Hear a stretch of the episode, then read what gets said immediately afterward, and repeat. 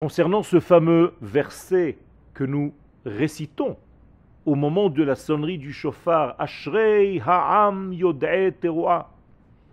Heureux soit le peuple qui se connecte avec la terroir et non pas qui entend seulement la terroir.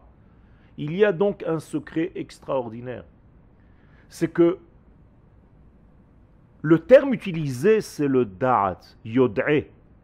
Le da'at, dans la Kabbalah, représente en fait le point de traduction qui se trouve généralement dans le cerveau arrière chez l'homme et qui est capable de traduire les valeurs de l'infini en notions humaines, habillées dans le temps et dans l'espace, dans l'être que je suis.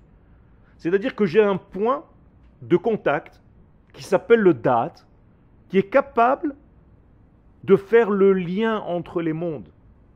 Lorsque nous disons Ashre Aram Yod heureux soit le peuple qui a reçu cette connaissance qui est une connexion en réalité, mais ça veut dire que le peuple d'Israël, à lui seul, est capable de comprendre les valeurs humaines, mais des valeurs humaines qui ne sont pas déconnectées des valeurs divines. Il fait le lien car il a le da'at.